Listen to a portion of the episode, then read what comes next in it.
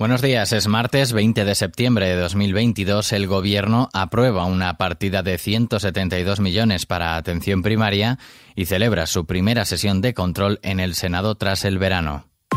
XFM Noticias con Daniel Relova.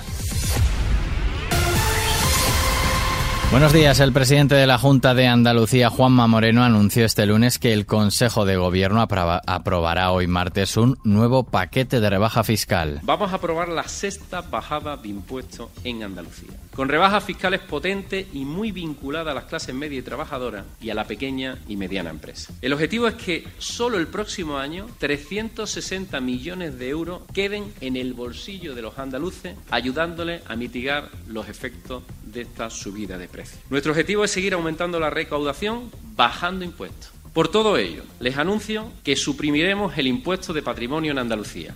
Entre estas medidas fiscales que tendrán efecto inmediato destaca la eliminación del impuesto sobre el patrimonio. Moreno explicó que la Junta bonificará al 100% este tributo, que solamente supone un 0,6% de la recaudación tributaria y es un freno para la inversión. En este sentido, señaló que ante el discurso de la oposición que rechaza esta medida, Andalucía ganó 280.000 nuevos contribuyentes que precisamente, según el presidente andaluz, no estaban contribuyendo en Andalucía por miedo a las herencias. Además, recordó que la recaudación por IRPF se ha incrementado en 1.100 millones. La respuesta desde Ferraz a este anuncio de Juanma Moreno llegó a través de la portavoz de la Ejecutiva Federal del PSOE, Pilar Alegría, que cree que esta medida va a afectar a todos los andaluces con recortes en servicios quiero recordarles que esa medida solo va a afectar al 0,2% de los andaluces. Pero lo que sí que va a afectar a todos los andaluces es el recorte que van a sufrir en todo lo que se ha referido al estado del bienestar, es decir, en sanidad o en educación o en distintas políticas públicas para poder suprimir el impuesto que esta mañana nos trasladaba el presidente Moreno Bonilla.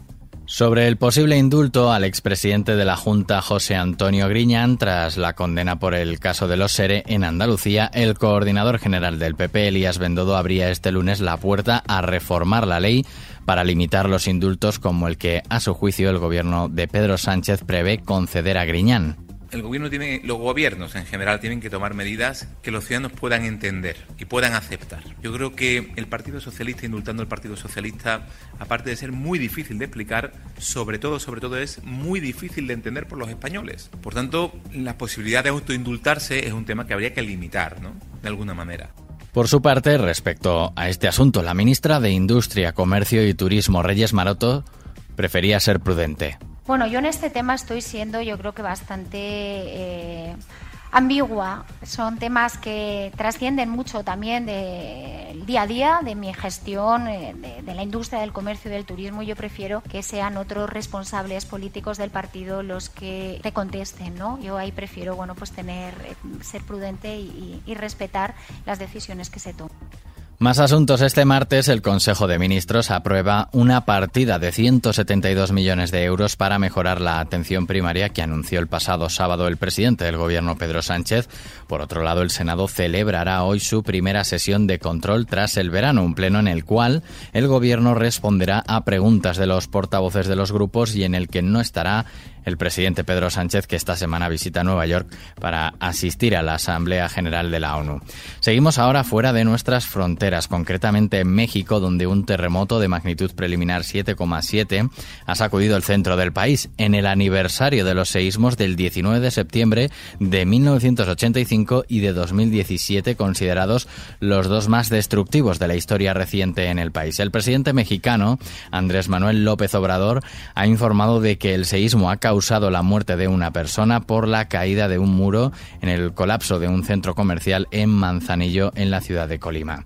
En materia de seguridad vial, de regreso a nuestro país, un total de 1.533 personas perdieron la vida en siniestros de tráfico en carretera o vía urbana durante el año pasado en España. Supone la segunda cifra más baja de la serie histórica que comienza en 1993 y solo por detrás de 2020, año anómalo por las masivas limitaciones limitaciones a la movilidad tras el estallido de la pandemia.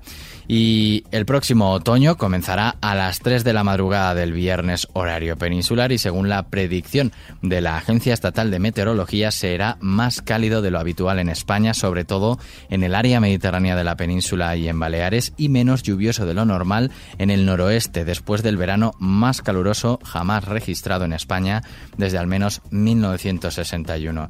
Y nos vamos con música, nos vamos con Andrés Un rayo no cae nunca en el mismo lugar.